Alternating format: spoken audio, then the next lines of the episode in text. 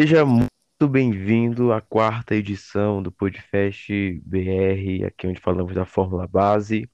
É, hoje, dia 20 de junho de 2021, é, vamos falar aqui um pouco sobre a Fórmula 3, que correu é, esse final de semana em Le Castellet, no circuito Paul Ricard, na França.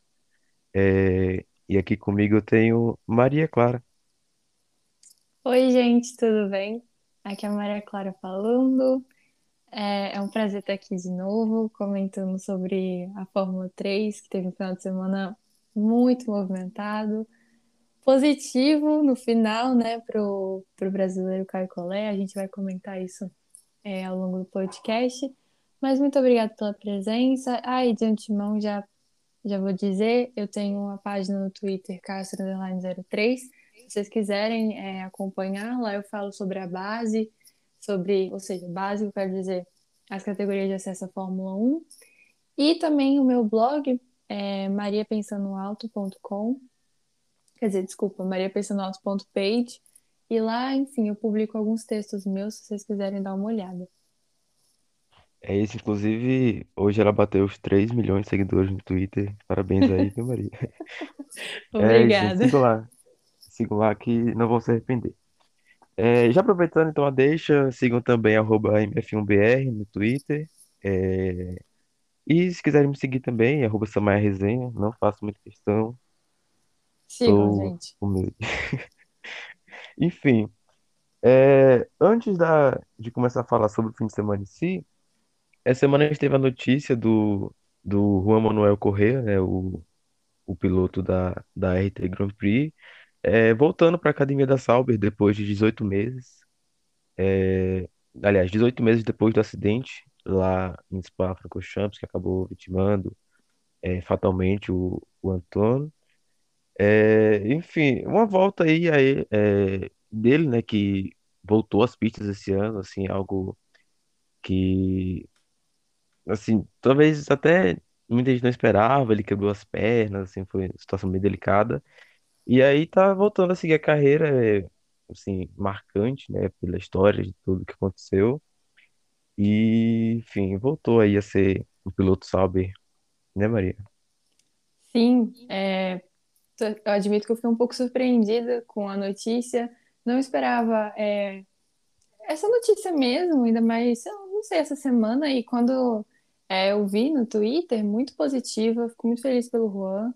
É, a Academia da Sauber que também corre, é, o, Theo, o que também é da Academia da Sauber, é o Theo Pucher, que corre na Fórmula 2. Então, é, fiquei bem feliz por, por essa notícia.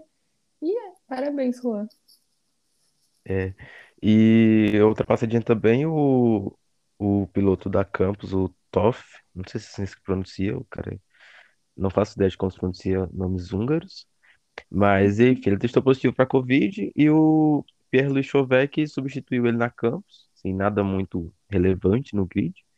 Campos que não pontuou ainda esse, essa temporada, é, mas fica aí a notícia dada. É, bom, tivemos o quali, né, com a pole do, do Frederic Best, uma pole até certo ponto inesperada, talvez, ou não, Maria? Inesperada, vírgula. Eu acho que é, antes mesmo da temporada começar, o, pelo performance do Vest é, na temporada de 2020, já é, a expectativa em, em relação a ele era estar ali lutando pelo campeonato, né? Então, é, pódios, vitórias e poles eram justamente esperados por ele, para ele, é, ainda mais correndo para uma equipe, né, de ponta que é a Arte Grand Prix. Então, mas falando mais específico em relação a essa, a essa classificação, é, não era esperada a ele conseguir a pole position, justamente porque na hora a gente estava acompanhando é, essa tomada de tempo e quem estava ali de fato na disputa, tipo fazendo os melhores setores tal, era justamente o piloto da Prema, o norueguês Roger, o brasileiro Kai Collet e é, Vitor Martins também, e o Jack Durham da Trident, né? Então, veio como uma surpresa é, essa, essa pole position do Veste, porque apesar dele não ter feito o melhor tempo dos setores, ele conseguiu combinar seu tempo de modo que é, extraísse a, justamente a pole position. Então, mas foi um resultado positivo para ele, principalmente porque ele mesmo admitiu que em Barcelona não foi tanto o final de semana dele, que ele ainda estava ali no processo de adaptação ao carro e tudo, mas ele já chega aqui em Ricard com uma chega diferente, né? Não sei se em termos de confiança, mas o suficiente para poder conseguir essa pole position. É, a gente teve aí, é, aproveitando que Marestou, os provas estavam brigando, teve o, o Hauger ficando em segundo, Martins em terceiro, o Jack Durham em quarto e o é, muito próximos, e o outro brasileiro, o Pietro, em vigésimo primeiro. Também teve, é, assim, na quali, confesso que eu vi, assim, meio por alto, mas o Arthur Leclerc não conseguiu dar quali, né? Ele encostou o carro ali. Você viu o que aconteceu com ele, Maria? Ou não viu também? Vi e não vi, porque apesar de eu tava, de, ter, de estar acompanhando a classificação, a própria transmissão é, não mostrou muito a, o, o que aconteceu de fato Exato. com o Arthur Leclerc? Só apareceu assim, o carro dele encostado, claramente com um problema. Meu Deus, eu tô vendo o carro na minha frente, eu esqueci o nome. É, tem a roda, tem o bico do carro, aquele negócio que fica. Não é esse transmissão, não. Como é que é o nome daquele negócio? Sabe o que eu tô Hum, falando? Imagina um carro, né, de- imagina você olhando pro carro assim, o carro tá de frente para você. Tem sim, duas tá. rodas e tem o bico. Sim. Tem aquele negócio que, que Asa. f- não, que fica, que segura a roda e conecta ela ao carro. É, suspensão? Isso, isso, isso. Ele teve claramente um problema ali na suspensão dele e, enfim, a roda, tanto é que a, a roda, acho que a, a esquerda, se eu não me engano, não sei se é esquerda ou direita, é, tava claramente balançando, então não foi, ele nem conseguiu assim se classificar, mas ele acabou compondo parte é, do grid das corridas, justamente porque os diretores de prova interpretaram que ele conseguiu é, fazer bons tempos durante o, o treino livre, é, tempos assim bons o suficiente que ah, ele tem performance para poder participar das corridas assim, coloca ele ali no ser, final. Não ia ser um perigo ele estar na pista por ser lento demais, né? E, e é algo que Exatamente. nem, nem pro, pro Delay da, é, deram isso, pensando então, assim, não, não vai acontecer com ninguém isso daí. Só pra estar no regulamento mesmo. É. É, enfim, mais alguma coisa destacada sobre a quali? Não tem Não, acho não, que né? não. Acho que só falar que a batalha da, é, na classificação, a batalha pelo P3 ali, para a pole em si também, mas pro P3 ali ficou bem apertado. Eu diria até pro P2, mas eu, tô destacando o P3 por quê?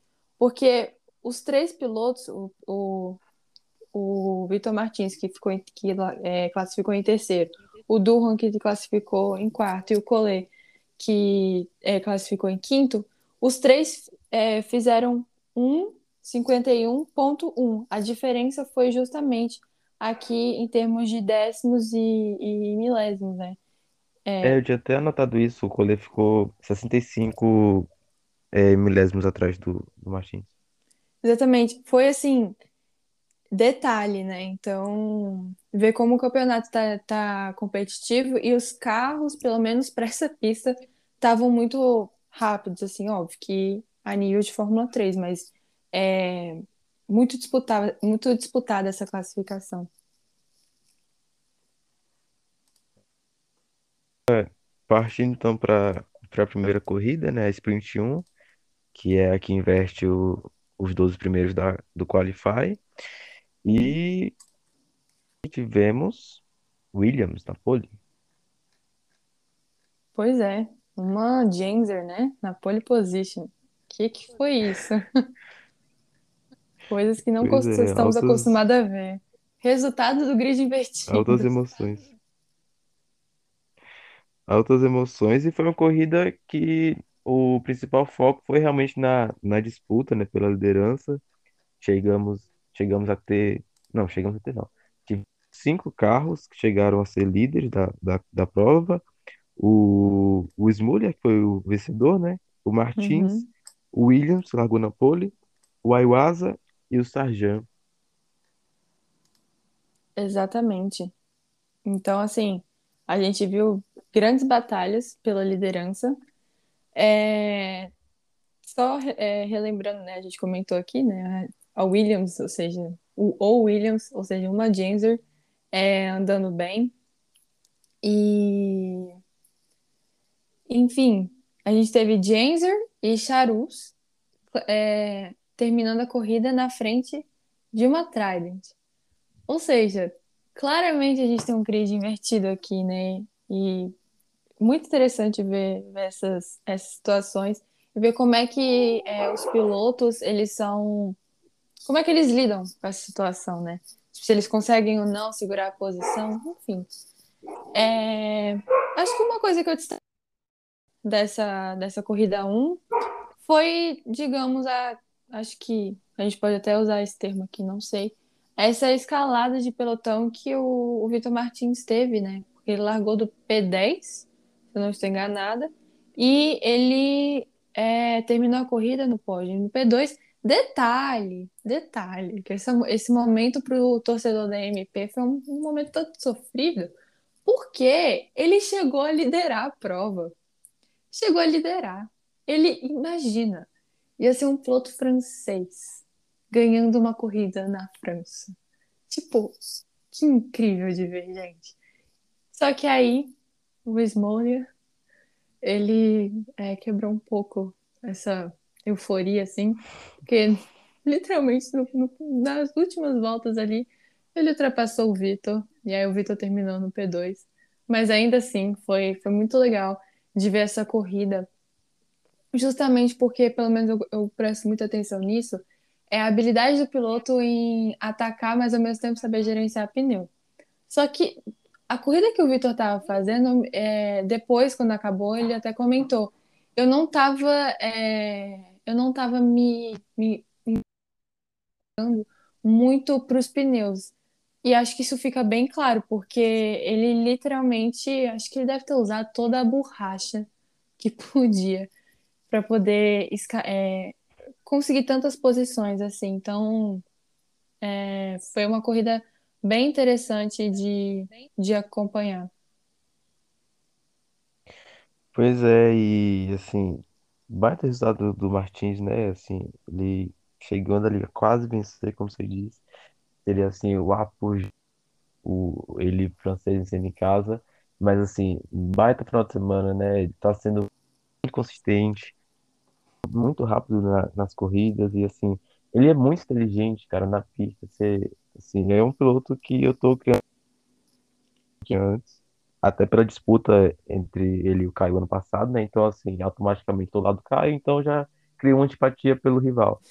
É. Mas, assim, ele parece ser um, um cara de gente boa também, então, assim, é... e tem tudo pra ir muito bem nessa temporada que tá brigando com o Hauger, né? E o Uhum. Hauger que não conseguiu fazer o que ele fez de, de escalar o pelotão, ficou só em nono. Então, é, foi uma corrida muito boa para para ele, no, pensando no campeonato e pensando na própria corrida em si. Outra coisa dessa primeira corrida foi o, o desempenho do, do Caio Collet, que foi muito comentado é, nas redes, e aí a Maria acompanhou melhor do que eu, é, e pode falar sobre. É, explica aí um pouco do que aconteceu com, com o Caio, Maria. Então, deixa eu só checar aqui a posição de largada do Caio, que aí eu já comento. Pronto, achei. É, P8, tava certo. Ahn, então, o Caio na primeira corrida, ele largou na, na, no- na oitava posição, né, por causa do grid invertido. Cometeu ali é, algum errinho na largada, não largou bem e já foi perdendo posição. Chegou até o momento que ele perdeu posição até ficar no P12.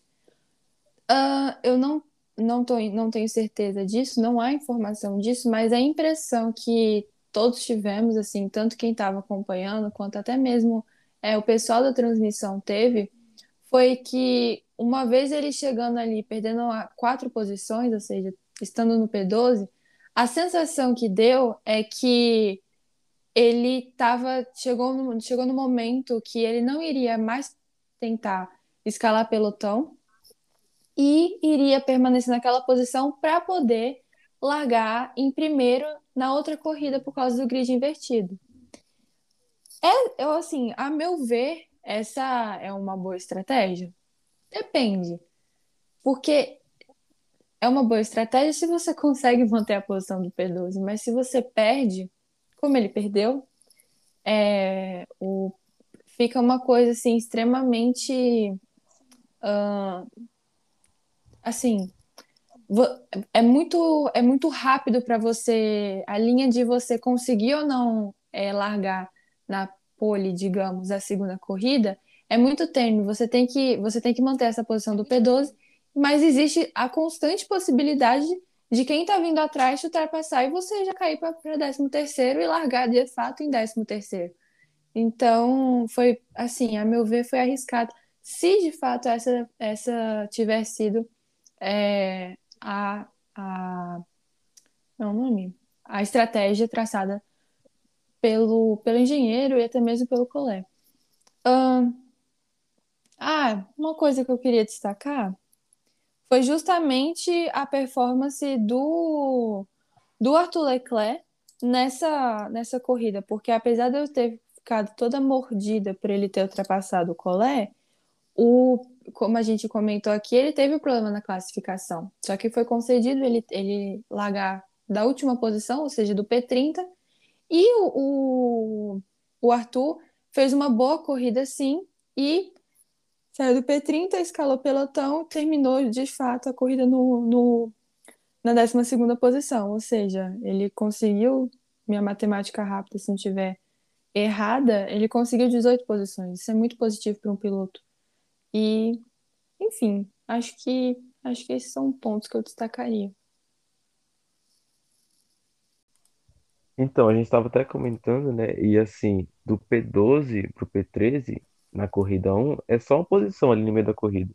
Mas se você for olhar para a corrida 2 é um abismo, porque assim, o P12 vai largar na pole e o, o 13º vai largar décimo terceiro Então, assim, a diferença é muito grande e, e para um risco mu muito grande também, porque se você está ali em décimo segundo se fosse, disse, fosse essa estratégia, claro, mas de décimo segundo, uma posição você acabou aquela estratégia de largar na frente. Então, assim, se fosse, suponhando que tenha sido essa estratégia, é, como eu estava dizendo aqui em off, é, faria mais sentido buscar uma segurança, buscar um P10, um P11, porque ali você tem, pode ser que ele erre em uma curva e o carro passasse. Então, assim, no P12 é muito risco. Ele podia diminuir esse risco indo ali para o P10, o P11, que ele largaria em segundo, terceiro, e seria bom igualmente e mil vezes melhor do que largar em décimo terceiro, como largou na corrida 2. Que não largou, né? Realmente, aí, aí pegou um A pouco. gente tá rindo, mas tá chorando internamente. Mas enfim, só para passar logo na, na corrida um é grande destaque também para o Leclerc, né, que foi esse décimo segundo carro, que passou o Caio Collet, e assim, ele que, como a gente comentou, teve problema na, na qualificação e conseguiu fazer uma baita corrida, é, largando de, de trigésimo para décimo segundo e conseguindo a pole, finalmente estreou Arthur Leclerc na Fórmula 3. Exatamente. Finalmente, né? A gente ficou esperando em Barcelona, não veio, mas chegou em cá. Vamos ver se continua. É, deu, apesar do problema na, na quali, né? Que imagino que ele ter odiado, enfim, imaginou que tava tudo na merda, mas conseguiu se recuperar bem no final de semana. E aí a gente tem alguma coisa para comentar sobre a corrida um ou pode ir pra 2 ainda? Dois. Tá, então, aí partindo pra corrida 2 ele largou na pole e venceu assim, sem sustos, basicamente não sofreu ameaça em nenhum momento. É, então, assim, foi dominante, como ele se acostumou a ser, né, na, na Fórmula Regional ano passado, ele é, e o Gianluca várias vezes. é, normalmente, quem largava na, na ponta disparava, né? Porque é, não era a, a categoria com mais ultrapassagem do mundo. É, então, assim, é algo que ele está acostumado a andar, a andar na frente e fez isso muito bem é, nessa corrida. Sim, exatamente. Acho que, no geral, eu destacaria a performance da Prema, né? Porque acho que uma das coisas que comentam com o formato do grid invertido é tudo bem, e que talvez equipes, é, equipes que não estão acostumadas é, a andar na frente, elas acabam largando, de fato, nas primeiras posições, mas será que elas conseguem é, manter a posição? Muitas vezes não. Mas a Prema é a Prema, né? A equipe, ela é, é muito vencedora, ela é muito, assim, tem resultados muito bons na categoria. E ficou, já era claro, mas só reforçou justamente esse, essa, essa força, essa, essa, é, esse potencial, capacidade que a Prema tem com, com seus carros e né, com os pilotos. Porém, contudo, entretanto, todavia, é, a gente viu no começo da corrida três prêmios ali, ocupando os três primeiros lugares, até que uma MP de Vitor Martins consegue quebrar essa tríade, digamos assim, e é, coloca o Caldwell. Foi o Caldwell? Isso. O Caldwell em quarto, ou seja, Vitor Martins ultrapassa o Caldwell e consegue garantir ali outro pódio, ficando em P3. De novo, eu acho que foi uma corrida muito positiva é, para o Vitor, no geral, para o Vitor, e no geral a MP teve um final de semana bom, mas uh, infelizmente não vimos o mesmo do Colé, porque o carro dele simplesmente deu pau. Não largou e o Caio ele abandonou. Enfim, foi cenas tristes, assim, principalmente para um fã brasileiro.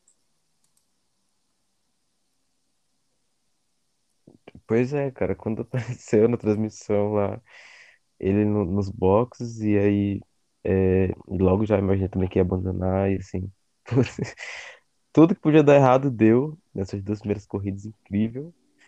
É, mas só voltando um pouquinho na, na corrida 2, é, tu falou lá, né, das quatro primeiras posições, tinham três prêmios antes da largada, e o único que estava ali no meio, que era o Jack Crawford, não largou. A prêmio, além de tudo, ainda conta com a, caso, né?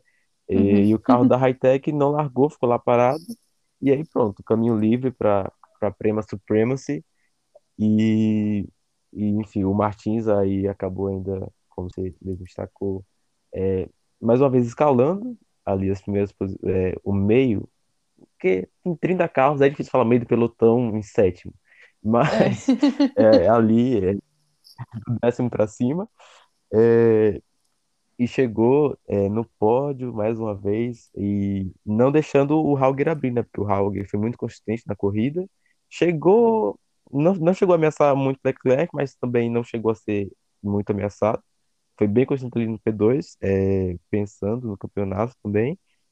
E, e o Martins chegando logo atrás, saindo décimo primeiro para o pódio. É, enfim, e o, Ca- o Crawford, que não largou, né, fez uma boa recuperação ainda, é, mesmo com o problema que ele teve. Chegou em décimo quarto. Ele caiu lá para último, se eu não me engano. Alguma coisa assim, bem próximo disso. E conseguiu ainda, na corrida, é, ganhar as posições.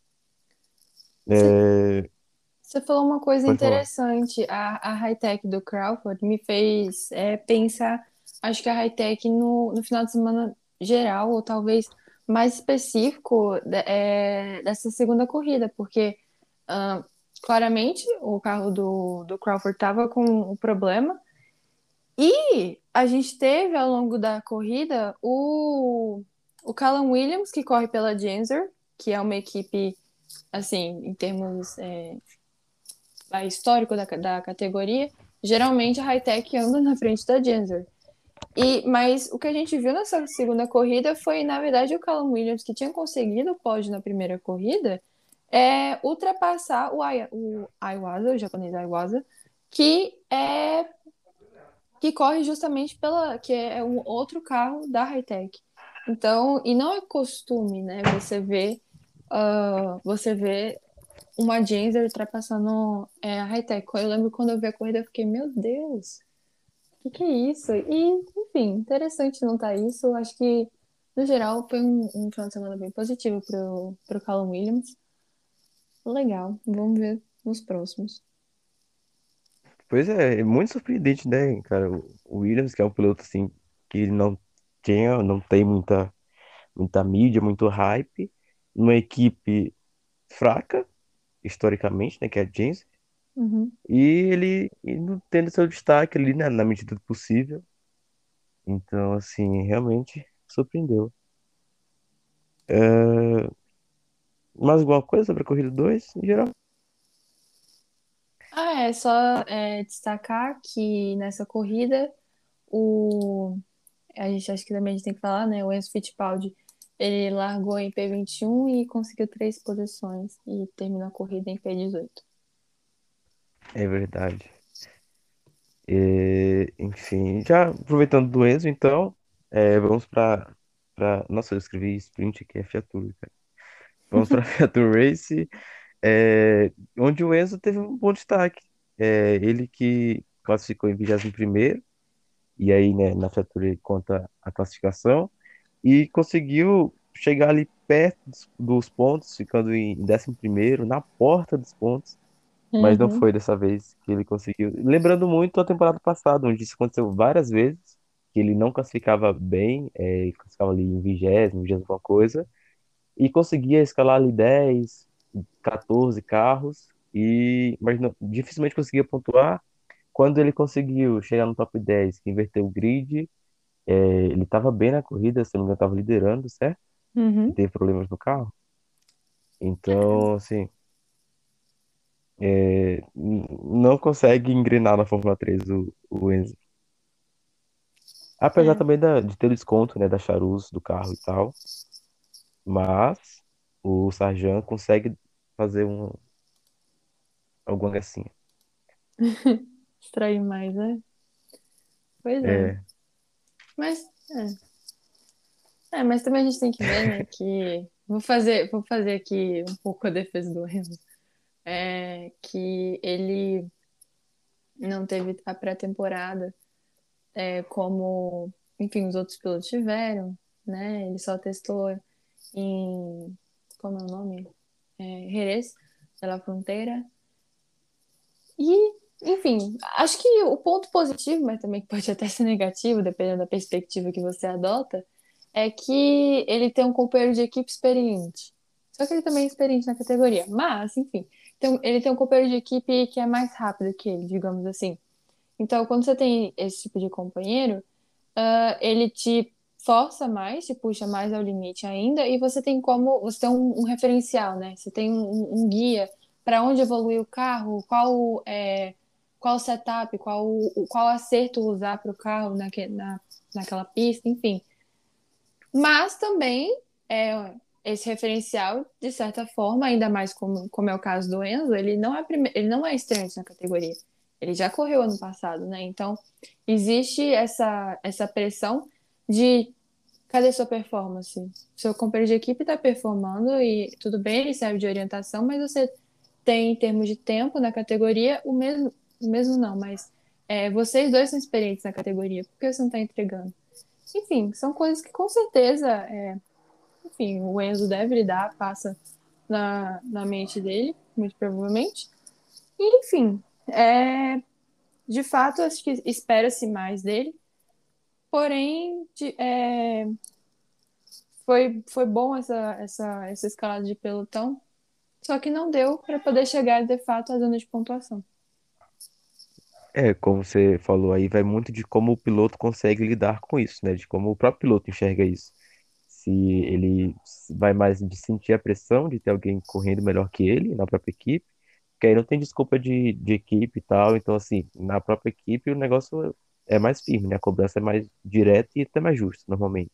Uhum. Então, tem esse lado, e tem o lado também de ele saber usar de fato a experiência e o desempenho melhor do, do Sarjan para para ele se espelhar e se puxar para cima.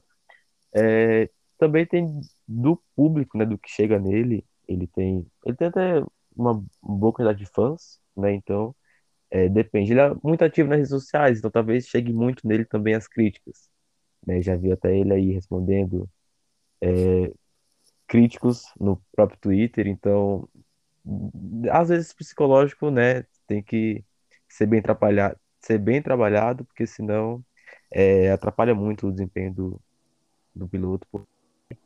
A Fórmula é muito pressão, né? Muito pressão, tem que ter psicológico muito bom. Inclusive, é, é uma pauta assim meio off, mas eu acho que é, a- os organizadores e equipes deviam trabalhar melhor a questão do, de disponibilizar psicológico, psicólogos desde a base, porque assim, é algo que eu sinto que faz falta, cara. Você olha, por exemplo, na Fórmula 2, é, um Tickton, se ele tivesse o acompanhamento desde cedo, eu acho que ele não seria assim como ele Eu é. nunca pude concordar tanto com você, Davi, juro. Meu Deus do céu. Meu, concordo totalmente. Eu endosso cada palavra É que você isso, acabou de é dizer.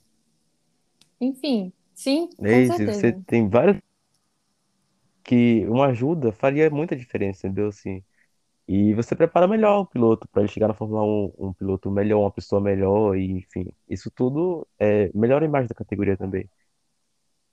Exatamente. Você tem um, um piloto, porque a gente percebe isso, né? Os pilotos que às vezes eles é, têm um diferencial assim, você olha, tudo bem, muito é pelo resultado, pela pilotagem, pela guiada, enfim, pelo que ele consegue de fato, mas também quando o piloto ele tem a cabeça no lugar e ele sabe lidar justamente com o jogo mental, chama atenção, é diferente, porque é uma coisa muito forte, sabe? É, como você disse, é, pilotar assim o carro, é, a, estratégia, tudo ali é muito importante, mas você precisa de alguém para poder performar aquilo, para alguém para tirar aquilo ali da parte teórica e colocar em pista. E você só consegue executar isso quando você está com a cabeça no lugar. Quando você não tá com a cabeça no lugar, enfim, M's acontece, sabe? Então, é, eu, eu, nossa, eu concordo muito com o que você disse. Eu acho que essa preparação psicológica, esse acompanhamento, eles terem com quem é, conversarem, falar não necessariamente sobre corrida, mas trabalhar justamente esse lado psicológico para poder, quando chegar no momento de acelerar, estar com a cabeça no lugar e conseguir é, performar bem, é essencial. Cara, assim, e assim, é um esporte que é atenção sempre, né? Porque ele, o cara tá ali a 200, 300 km por hora e qualquer Uhum, distração dele, qualquer erro, ele pode bater, pode um acidente grave, pode acabar com a carreira dele, entendeu? Pode acabar com a carreira de outros pilotos. Então, assim, é muita pressão envolvida e pouca margem para erro. E, assim, ali na corrida, normalmente, só- ele só conversa com uma pessoa, que é o engenheiro dele. E uhum, aí também tem a questão do quê? Do quanto o engenheiro sabe lidar com pessoas, né? Que você vê, às vezes o engen- o engenheiro é mais, mais tranquilo, às vezes o engenheiro é mais agressivo, fica xingando para você correr. Então, assim, depende também de como ele lidar com, ele consegue lidar com isso ou não. Então, assim, é muito específico, muito delicado essa, essa área aí, e que é pouco abordada, pouco discutida e pouco implementada também. sim, concordo, total. Mas enfim, voltando para para corrida, para corrida principal, é uma baita vitória do, do Durham, cara, grande desempenho, ele, assim, a- as Tridents estavam voando, né, as Tridents e o, e o Martins, é, o que mais estavam chamando a atenção no, no desempenho, corrida que foi na chuva, inclusive, é, e assim, baita desempenho do Durham, realmente, assim, eu fiquei, gente, ele, ele tava voando, pô, ele vai para cima no começo, e aí ele Uhum. Fica ali capengando, e depois ele vai de novo, faz acontecido, passa. Cara, Durham tava impressionante nessa, nessa corrida. Pois é, o, enfim, o Roger acabou tendo uma, uma ótima largada, né? O Veste, enfim, caiu posição, Mas o Roger ele começa e quando você vê assim, você pensa, ah, Roger vai abrir, vai ficar liderando e tchau. Até que o, o Jack Doom, ele simplesmente, tudo bem, como você disse, teve esse no começo, e aí ele vai lá e não desiste. Ele ultrapassa um, ultrapassa outro e tá ali brigando com o Roger pau a pau pra, pela liderança da corrida. Foi assim, é, incrível, incrível. E, a meu ver, atrás estava de fato com um pace, uma, um ritmo tão bom de corrida esse final de semana. E eu realmente eu acredito que se o Novola, que ele, se ele não tivesse cometido é, os erros que ele cometeu, ele teria é, terminado a corrida melhor. Ele terminou a corrida no, na quinta posição. Acho que ele teria ali beijado um pódio, com certeza, até mesmo assim, fixado no pódio. Então, é muito bom o desempenho da Trice esse final de semana. E é sensacional a vitória do Durham. Foi assim. É, foi legal de ver, né? Eu acho que uma das coisas que a gente mais gosta da, dessa. Da, da, da Fórmula 3 no geral, mas acho que nas categorias de base, é o quanto a gente tem a variedade de pilotos que vencem corrida, né?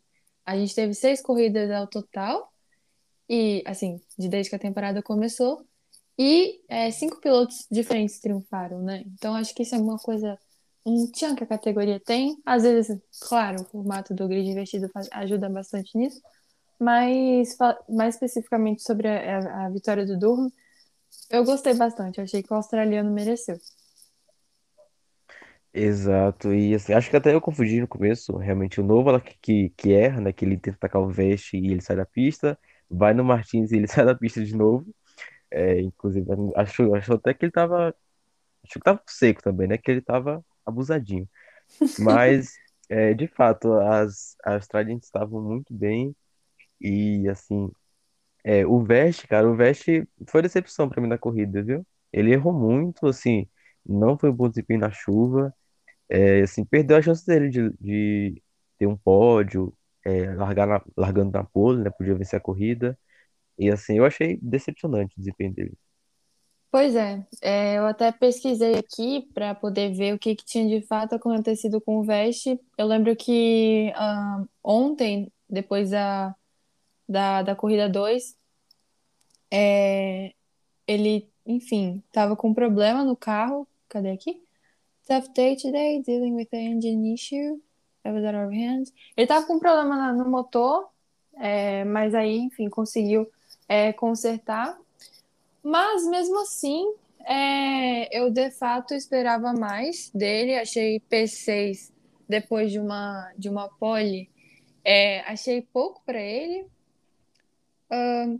Ainda mais porque a gente viu um companheiro de equipe dele, né, que é o Smoller, com um ritmo bom. Tanto é que o Smoller ele triunfou na, na, na primeira corrida.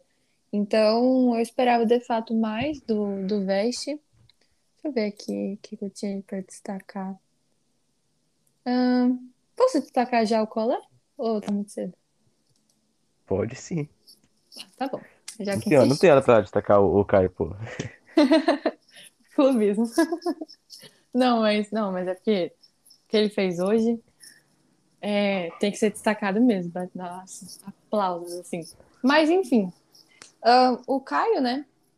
Ele foi do, do inferno ao paraíso, porque ele, enfim, vem de um abandono na segunda corrida e ele termina no pódio na terceira. Ele que classificou em P5 Não teve uma largada boa. é, eu não sei de fato até que ponto foi uma largada ruim por ele ou também se o carro. Eu achei que, eu não sei, mas eu achei que o carro demorou ali a pegar no tranco. Não sei se isso faz sentido Então, para vocês. dúvida que eu tenho no automobilismo, que é até que ponto aquilo ali é culpa do piloto. Porque eu, acho que é do piloto, tipo, dele acionar, acionar na hora certa. Eu não sei, isso daí é um- algo que eu vou até pesquisar depois. Mas de fato, assim, o carro dele demora a sair, né, da aquela lentidão que dá uma agonia na largada que você vê o carro ficando, meu Deus do céu, e o carro não Pois sai, todo é, mundo começa a passar. Mas enfim, pode pois seguir é. seu pensamento. Mas é, acho que é, eu acho que eu revendo, não vou ter a sensação de, de lentidão que eu tive quando eu estava vendo de primeiro momento, mas, é, mas a, a- o que é, pareceu é que o carro demorou para pra ir, sabe? Um pouquinho. Mas assim, demorou pra ir, eu tô falando questão de segundo, tipo, milésimo de segundo. É, Parece que eu tô falando aqui, demorou mil anos. Passou voltas demorou- e voltas e, o- e o garoto lá. Não, não. demorou meio segundo, já passou dois carros, entendeu? Porque faz muita É. diferença ali no, no arranque rápido. Exatamente. Tanto é que ele não larga bem, acaba perdendo posição, né? Acaba caindo para P7 na chuva. Só que, para quem já deu uma olhadinha, assim, vasculhou os resultados do Caio em chuva, principalmente na época de kart dele, foi at- até destacado na, na, na transmissão. Transmissão. É, o Molina falou: esse garoto na chuva ele é um capeta, alguma coisa desse tipo. Foi. Eu ri demais quando eu vi isso. Mas, enfim, eu acho, eu, eu acho que eu acredito, viu, que ele, ele era um capeta mesmo, porque os resultados mostram. E hoje, ele, tudo bem, largou do P5, mas como a gente disse, perdeu posição, foi para P7 e foi subindo P7, P6, P5, P4. Quando chegou no P4, quem estava na frente dele? Victor Martin Le Français. Ou seja, o francês, Vitor Martins, que é companheiro de equipe dele. E aí? E aí que, né, teve a ultrapassagem que o Vitor também, felizmente, obrigada, meu Deus, é, merci, mon Dieu. Ah, o Vitor, ele não brecou muito. Curiosidades. Depois, você que está assistindo, assistindo não, ouvindo, né, esse podcast, abra o seu YouTube e digite é, Fórmula 3 Highlights uh, por Ricardo. E aí vai aparecer, e aí você clica no, nos highlights, ou seja, nos momentos mais uh, de destaque da corrida 3. E ali nos momentos vai estar justamente a ultrapassagem do Collet no Martins. E percebam quando o Caio ultrapassa ele, eles Caio ultrapassa na curva, né? Quer dizer, na- tem uma retinha, curva, reta.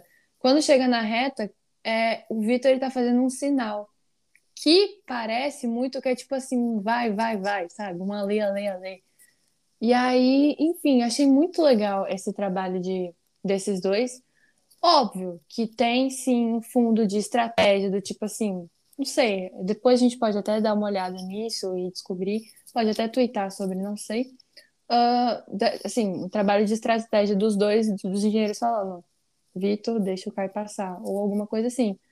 Mas depois que o, o, o Caio, ele até na, na- no Twitter dele, ele compartilhou o momento da, da ultrapassagem e comentou, né, falando teamwork, ou seja, é, trabalho em equipe, duas mãozinhas é, se apertando e marcou a arroba do Vitor.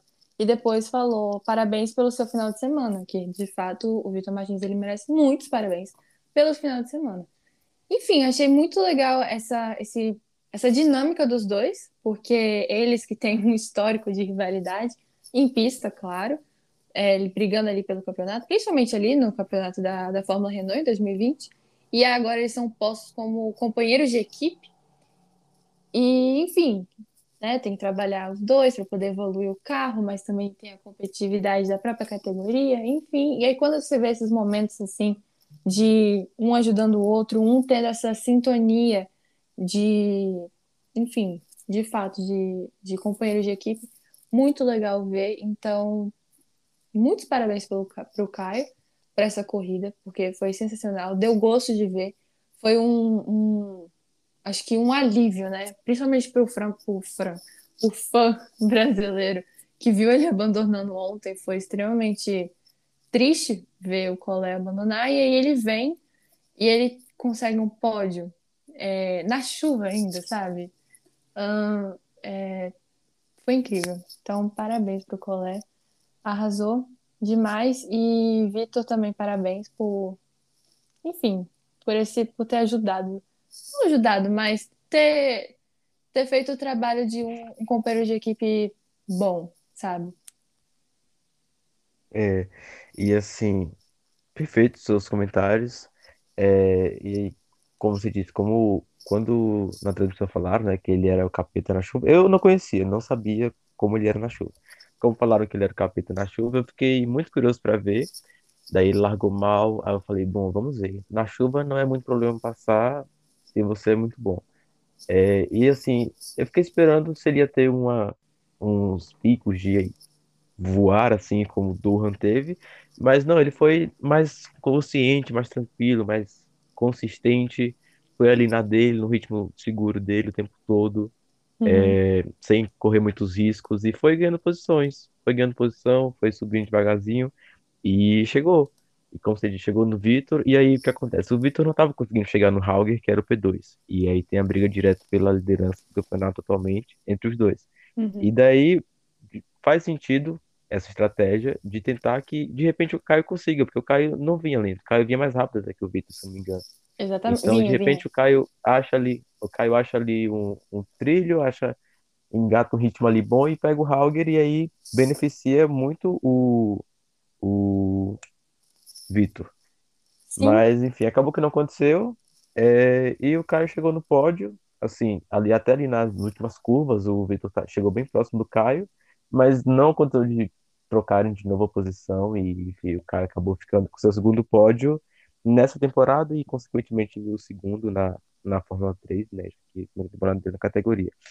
Outro destaque, que assim, eu fiquei de olho, né, na corrida, até, pra, até pelo histórico, desse, desse eu sabia o histórico, que era do, do Arthur Leclerc, né, que acompanhando é, ano passado a forma regional, nossa, esse era o capeta na chuva, cara. Ele voava na, na liderança.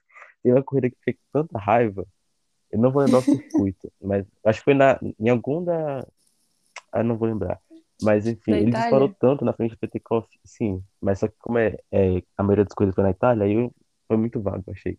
Ah, Mas tá. enfim, ele disparou tanto na frente do Petekoff que, que assim, eu falei, gente do céu, tomara que nunca mais chova nessa categoria. Porque assim, foi surreal. E assim, até, até eu lembro que na época o PTCO falou em entrevista pro Lito que assim, não teve muita explicação do que aconteceu. É, e aí, claro, né, o piloto tenta falar que assim, não sei, não sabe o que achou, às vezes ele achou um negócio assim, mas assim, foi assim, fora do comum. E ele foi bem na corrida. De novo ele voltou a largar de trigésimo, porque vale o resultado do- da qualificação. Uhum. E eu tava acompanhando, na terceira volta ele já tinha subido ali para vigésimo segundo, na sexta ele já estava em décimo oitavo, depois na décima quarta ele já estava em décimo quinto, e acabou que chegou em décimo terceiro, bem próximo ali da zona de pontuação. E assim, um final de semana muito bom pelo que deu para ele fazer, apesar de que tem um pequeno desconto, que é mais fácil ele com o carro da Prema escalar os carros do fundo, Uhum. mas de qualquer forma ele conseguiu se sair bem nisso, ganhou uma corrida e teve um bom destaque na chuva e na primeira corrida também. Então, assim, é aquilo que eu tinha dito, né? Finalmente estreou é, o Arthur Leclerc. É, Quer comentar sobre? Eu acho que você é, pontuou muito bem. É, eu, tenho, eu destacaria a mesma coisa. Fa- Esse aí é o meu comentário, a mesma coisa que você falou sobre o Arthur. Digo, o duplo tá em sintonia aqui. É, ah, outra coisa que eu anotei, cara, que é. Teve um, um curioso que foi a, a bandeira preta e laranja pro, pro sargento, o, que é as luzes do, do fundo do carro ali, que tem que estar acesas quando tá chuva, por causa da visibilidade, não pra ver nada normalmente, então, assim, é questão de segurança, para o piloto que vem atrás saber, né, que tem que frear porque tem um carro na frente. E a dele, e a. Quem era o outro piloto que não tava acendendo, que eu não lembro agora. Mas enfim, teve outro Ah, piloto que também tava com esse problema. E, enfim, não sei se ele resolveu. Eu sei que o sargento teve que ir para os boxes para para consertar isso e acabou que não consertou. A direção de prova mandou, né? Claro, porque, por questão de segurança. Acabou que não uhum. conseguiram consertar e ele abandonou. É, enfim, uma decepção assim por algo bobo, né? Algo que não é culpa do piloto. Eu acho que isso deve ser o que mais matam eles do, do coração, é, abandonar a corrida por coisas que não é culpa deles. Não é. Isso é algo assim. É, deve doer e você também fica. Ah, você fica pé da vida, né? Eu não falo a palavra, mas você fica. Nossa, só assim, você vendo a corrida, você fica chateado pelo piloto, imagina é, ele- sendo ele, né? Mas, é, assim, incrível isso do, do, do Logan é porque mesmo ele abandonando é, por conta desse problema, ele continua no top 10 do, do campeonato em si. Ele tá em P9 agora com é, 18 pontos. Enfim, mas uh, interessante isso, né? Na, numa Charus, né, que não é uma equipe que a gente está acostumado a andar tão bem, né? É uma equipe de mediana para baixo, e ele conseguindo manter ali o P9 no campeonato. Então, é diferenciado, né? Talvez um pouco clubista É, esse meu comentário, mas. mas assim, né? Não é qualquer piloto, assim. é, e assim, é, agora indo mais pro, pro meio geral, de fato, ele, assim, tem uma briga ali, né, mais ou menos igual entre Hightech, Charus, HWI, Genzer e Carlin, pelas equipes de basicamente um piloto só. Porque ele, por exemplo, tem todos os pontos da Charus no campeonato, o Sarjan, o Nani, o Williams tem todos os pontos da Genzer e o Edgar tem todos os pontos da Carlin. E essas equipes estão ali Uhum. próximas. Então, assim, falta mais, falta um pouco do, do, do Fittipaldi. Eu acho que para Hightech descolar um pouco dessas equipes e ficar ali no, no Hightech não, meu Deus, Charus. Para Charus descolar um pouco das equipes e ficar numa posição melhorzinha. Mas, assim, é isso, né? É, outra coisa que eu queria destacar, só para não esquecer, que é, partindo mais assim pro campeonato geral, o Martins, cara, o Martins tá, tá numa consistência absurda, é, ele, ele pontuou em todas as corridas até agora, que é algo muito difícil, se não me engano, só ele e o Durham, não, ele e o Novalak, um dos dois, acho que é ele Novalak, Isso, ele é Luck. O Durra não, e não pontuou na primeira corrida da Espanha. isso, e o Martins conseguiu ter 10 ou mais pontos em cinco das seis corridas, só na primeira que ele teve dois, se não me engano. Isso, Então, isso mesmo. é um baita, baita consistência, né? E assim, ele que disputou o título em, eu acho que na- não sei se na primeira, eu não lembro. Na primeira temporada de Fórmula Renault ele disputou o título, mas eu sei que na segunda e na terceira é certeza. E então assim, ele, ele sabe que o campeonato se ganha com consistência e ele tá conseguindo manter isso muito bem e tá ali na briga que promete ser bastante intensa ali com com Hauger, Durham chegando. Vamos ver como vai se desenhar esse campeonato. É, outra coisa, um ponto que eu queria levantar é o desempenho do David Schumacher. David Hum, Schumacher, piloto do, da Trident, que é uma equipe de ponta na Fórmula 3, pontos em seis corridas. Dos, eu até pesquisei aqui, ó, dos, dos pilotos das quatro primeiras equipes, Prema, Trident, MP e ART, só ele da Trident e o Van der Helm da MP não pontuaram em todas. Não, não pontuaram em nenhuma corrida, não uhum. fizeram nenhum ponto. Então, assim, é algo aí que tá começando a ficar feio, hein, pra ele. É, feio acho que é o mínimo, né?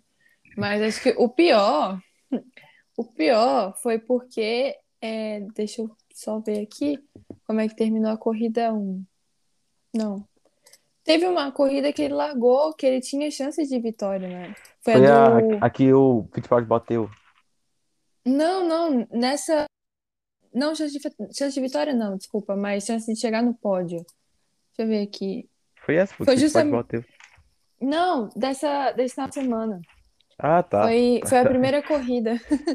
Foi a primeira corrida, porque ele largou em P2 na, na primeira corrida do final de semana. Só que aí ele vai e chega em P. Meu Deus, cadê o nome desse menino? 16. 16. P16. Não é assim. ah, é meio que inexplicável esse resultado, porque o carro da Trident em si estava bom, né? A gente teve o, o Novola terminando em P5, o Smolia, é, não, Smolia não, desculpa. Trident, Durham. o Durham, isso. O Durham conseguindo um P7 e aí trã, P16, o Schumacher. Então, assim, você fica perguntando, é, que está acontecendo? É a única explicação que você consegue encontrar é de fato o piloto. Porque, na teoria, os carros são iguais, né? A gente tem o mesmo chassi, mesmo motor. Literalmente, o, o, o, o diferencial é o, é o setup do carro, o acerto do carro. E, enfim, possível que o acerto dele estava tão diferente assim do do Novalak e do Durham. E a ponto de fazer com que ele é, não, não, performasse bem, sabe? Então, é, não tem muito o que dizer ele, só, tô, só acho que não está fazendo um bom início de temporada. Claramente, assim, a pontuação revela isso, essa, essa falta de. Nem fala, essa performance, essa performance, porque quando fala que tem performance, é, a gente já pensa que existe uma de fato, mas o que ele está fazendo não é de fato uma boa performance, nem uma performance, enfim. Uh, não, não, não me agrada esse começo de temporada, eu não consigo achar uma explicação para ela se não for o piloto. É, e assim, é, eu confesso que nunca acompanhei muito a carreira dele, do David, mas sempre que eu via pessoas falavam sobre a carreira dele, era que não era nada demais e que basicamente o sobrenome pesava assim, absurdamente. Então, é, vamos ver, né, se ele muda isso, mas pelo que parece, né? É, Parece improvável. não é muito difícil, não. É, sim, pô, nem um pontinho, seis corridas. Mas, né? É, pois é. E tem carro, né? Pois é, isso, isso que é o mais surpreendente. É, bom, é, tem mais algum destaque que você queria Não, acho comentar? que. Não, acho que. Acho que. Sobre é, Paul Ricard eu já terminei. O máximo que eu teria para falar é Spielberg mesmo. Então, e só dando uma passada no, no campeonato, como ficou após a etapa de Paul Ricardo, o Dennis Hauger continua na liderança com 66 pontos, seguido de Vitor Martins, 60. Atrás dele vem o Durham em terceiro com 58. Subiu boas posições o Durham com, com essa vitória na, na corrida principal. É, em quarto vem o Novalak, 49, também da Trident, junto com o Durham. É, em quinto vem o Caldwell da Prema, companheiro do Hauger. Em sexto, o Smuller, que está ali só um pouquinho atrás, então vou botar ele também, o Smuller com 40 pontos. É, no, no campeonato de equipes, a Prema, é, inclusive a vitória do Leclerc ajudou a dar um suspiro aí, né? É, a Trident, com 107, vem em segundo. Depois MP95, Art, ou RT, com 81 em quarto. E vem as equipes que eu falei, né? Hightech, Charus, HWA, Jazer e Carlin, muito próximas ali, entre 19 e 11 pontos. E a Campos isoladaça em último, com zero. É, enfim, né? Grid não ajuda, a equipe também não, então não tem muito. Uma coisa a se destacar da Campos é que os três pilotos começam com a letra C. É o Chauvel, o Colombo e o Cordwell. É, e a equipe é Campos. Então, é isso aí. Essa estatística é muito interessante. E agora, então vamos falar sobre as expectativas para para semana que vem, que tem estreia da W Series em, em Spielberg, no GP da China, né? E no, na semana seguinte volta a Fórmula 3 é, no GP da Áustria, mas também no mesmo circuito. É, e dessa vez junto com a W Series, né? Uhum. Bom, o que, que você espera? Eu que espero, O que que você disse agora no final? eu falei junto com a W Series, a, a Fórmula 3 volta daqui a duas semanas, também na Áustria, só que junto com a W Series, que corre separado essa semana. Isso, isso, isso. Uhum. Tá, enfim. Expectativas para Fórmula 3 e até para W Series já dar uma palhinha. Nossa, para W Series, acho que para W Series é um pouco complicado, porque infelizmente, apesar de ter tido a pré-temporada, né, ah, não teve lifetime. Isso É, para quem acompanha, eu ia até perguntar se conseguiu ver em algum lugar, que não sabe nada de tempo, né? Nada, nada. não saiu nada. Eu tive a oportunidade de falar com a, com a Bruna, perguntar, tipo, ela falou que não, nenhum dos resultados é, foram foram divulgados assim. A gente tem piloto, mas também não, ela não é, abriu muito sobre isso. Curiosidade, quer saber uma curiosidade que eu, Com curiosidade certeza. que eu descobri, não sei se é pleonasmo, mas enfim, descobri uma coisa muito interessante.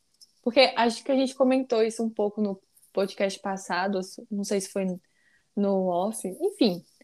É, a gente tinha comentado que uma coisa interessante da W Series é porque não tem, como na Fórmula 2, na Fórmula 3, não existem diferentes equipes, né? Porque é, quando existem essa variedade de equipe, a gente tem muito provavelmente uma variedade, uma maior variedade dos resultados, justamente por causa da experiência da equipe, ou seja, a experiência dos engenheiros é, ajudam muito ali na hora de encontrar um acerto bom para o carro, e aí, falta, aí é parte do piloto colocar em pista.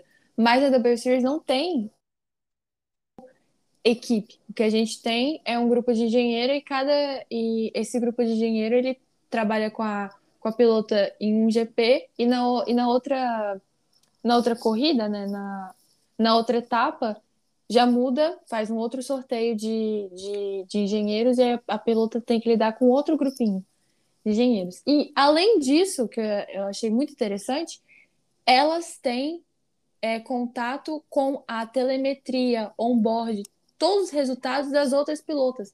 Então a Bruna, ela teve, ela testou o carro, ela conheceu, performou tudo, só que ela também teve acesso a onboard de outras pilotas, como por exemplo, qualquer piloto ali do grid, vou dar exemplo, Jamie Chadwick, a Marta Garcia, a Jessica Hawkins, a Abby Eaton, enfim, é, eu achei isso muito interessante, porque na, na Fórmula 2, Fórmula 3, existe toda um, uma proteção, assim, tipo, meu Deus, ninguém vê, todo mundo ali tenta proteger ali os, os, as, telemet as telemetrias, mas não, na, na W Series é bem, assim, não vou dizer escancarado, mas é bem, é, é mostrado, é transparente, é mais transparente nesse sentido, justamente para poder ajudá-las a, tipo, justamente para ajudá-las a, tipo, é, tá tendo dificuldade nisso, essa aqui tá. No que você tem dificuldade. Tá cachorrado enlouqueceu agora. tá ficando muito alto? Tá. então pera porque acho que passaram gente na rua, cachorro na rua. Pelo amor de Deus. Calma que eu sei o ponto onde eu parei. Acho que parou. Hum. Acho que parou. Não. Hum.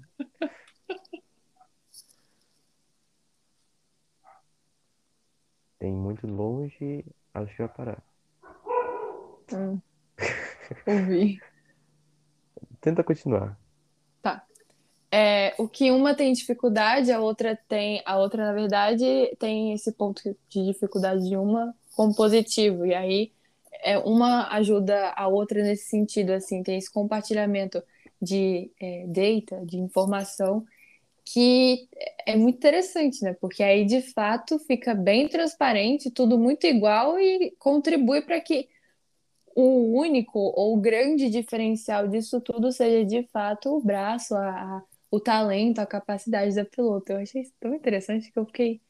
Nossa, eu fiquei horas pensando nisso, porque a gente não vê é, isso em outras categorias, né? Não é tão comum. Então, quando tem esse, esse, esse diferencial, chama um pouquinho a atenção, né? É, de fato, assim, eles levam muito ao pé da letra mesmo, levam muito a sério essa questão de fazer ao máximo com que o desempenho reflita única e exclusivamente é, o que a pilota fez ali na pista. Então, assim, as outras categorias fazem isso, mas como você falou, né, tem a questão das equipes, e aí dos engenheiros e conhecimento da pista, e aí cada um guarda o seu setup, ali as sete chaves, para ter uma vantagem em relação à outra. E lá não, é assim, como é uma categoria criada com um propósito diferente, é justamente de mostrar a qualidade das pilotas femininas, né? Então, é, eles fazem questão de trabalhar muito nisso para que não tenham nenhuma, absoluta nenhuma vantagem é, nas corridas. E assim, realmente é muito difícil prever porque assim, a última vez que correu a WCS foi em 2019, na temporada inaugural, o grid mudou, não tem live time, não tem equipes para você falar, por exemplo, se surge uma nova categoria de base e tem a Prema, você, putz, Prema provavelmente vai estar nas cabeças. Não tem isso. Então, assim, é difícil sabe, tirar qualquer prognóstico, mas tomara que a Bruna vá bem, né? Nossa representante brasileira. É, e, enfim, acho que é isso. E sobre a Fórmula 3, então, na, na outra semana, já dá um pitaco aqui, que o Caio também consiga ir melhor, né? Não ter esse inferno, ter só as glórias do céu. É, enfim, será que vem uma vitória do Caio? E na Áustria? Fica aí no ar. Então, ele tá deixando a gente sonhar um pouco, ainda mais pelo desempenho dele na, na pré-temporada, né? Foi a pista que. Tudo bem, ele correu no aniversário dele, devia estar inspirado, mas o carro tava bom. Ele gostou. Então, tanto é que ele, ele foi assim, chegou a liderar. Quando a gente. É, acho que quando a gente é, pensa na pré-temporada, principalmente ali a pré-temporada na Áustria e a pré-temporada em, em Barcelona, pré-temporada na Áustria a gente pensa no Caio. Em Barcelona a gente pensa, na pré-temporada de Barcelona, a gente pensa no Vitor Martins. Então, legal ver essa, essa, esse desenvolvimento, né, que a MP está tendo esse ano.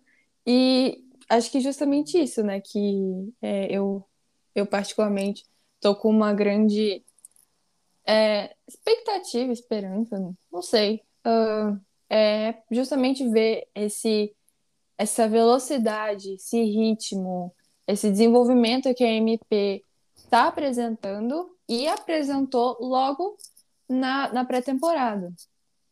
Então, hum, eu estou muito positiva para é, essas corridas na Áustria daqui a duas semanas e aí vem uma coisa mais assim, hum, não tão brasileira, uma coisa mais não tão clubista falando, talvez eu também diria para poder ficar de olho na Prema e no Veste. Por quê? Por quê? Porque uh, ano passado a Prema ela venceu corrida em Spielberg e o Veste, correndo pela Prema, venceu a corrida 1 em Spielberg. Ou seja, é uma pista que claramente é, ele não sei se gosta, mas tem facilidade, né? Ganhou. Então, é, e a Prema tá rápida. É, é uma condição de ser da Prema, ser rápida. Ela é, é rápida e tem potencial para ser rápida, de fato, na Áustria. E tem pilotos, né? Tem o Dennis Hogger, o Arthur Leclerc, que mostrou velocidade esse final de semana, é, para poder, enfim, é, performar bem, classificar bem. Mas também eu diria para poder ficar de olho no Veste, que conseguiu a pole ano passado lá, pode repetir esse resultado. E quem sabe, não sei se vencer corrida, mas é F3, né? Muito imprevisível. Ele pode ali, é, dependendo das circunstâncias, ganhar ou conseguir pódio. Então, acho que eu daria esse destaque justamente. Então, Prema, Veste, MP e Colé, por favor, repita só, as glórias de domingo. Só aproveitando, é, lembrando que ano passado, rodada dupla na Áustria, é, piloto brasileiro na MP. A gente teve nossa primeira alegria do ano passado, que foi o Felipe Drogovic ganhando sua primeira. Então, Sim. né, não é nada, mas todos os indícios. Bom, vamos torcer e, enfim, é isso. Mais alguma coisa quer destacar? Ou podemos nos despedir do nosso amável público? Podemos nos despedir, a gente fica por aqui. Então é isso, muito obrigado você que nos ouviu até aqui. É, Voltaremos semana que vem, ou dependendo do dia que você estiver ouvindo isso, a gente já tenha gravado, mas enfim. É, Estaremos aí acompanhando W Series e Fórmula 3 que volta de novo e mais W Series. E tamo junto. Valeu, Maria, por ter gravado aqui mais uma vez, ter usado seu precioso tempo tão concorrido. É, Enfim, hoje não tivemos o Gustavo, né? Porque ele teve problemas, mas que nós dois mantivemos o programa de pé. Então, obrigado aí, valeu. Não, acho que a gente teve uma química muito boa. Gostei, sintonia. Você com seus comentários, os meus, super casaram. Uau, perfeitos. Tempo apertado, pelo amor de Deus, gente. Nossa Senhora. Mas você que tá ouvinte, né? Eu ia falar telespectador, pelo amor de Deus. É, você ouvinte, valeu por ter ouvido até aqui. É um prazer gravar esse podcast. É um prazer também falar da base, né? Acho que são categorias que trazem corridas muito animadas, muito interessantes de serem analisadas. Então, é isso. Muito obrigada. De novo, é, minhas redes sociais. Eu só tenho Twitter, né, para esse tipo de conteúdo. Então, Castro Underline 03. E também sigam, tá? O. É resenha, essa vai resenha? O É, arroba? sim. Sigam, tá? Porque tem, às vezes, um, tem um conteúdo muito bom, engraçado. São palpites bem interessantes. Apesar de que, assim, eu, eu, eu não falo pra seguir porque, porque eu tenho estado sem tempo pra isso. Então, assim, eu não quero decepcionar a pessoa que vai lá seguir. Pô, você posta uma vez a cada três dias. Mas se quiser seguir, não vai fazer falta na sua vida, então segue lá. Segue, Enfim, gente. É isso. é isso, valeu.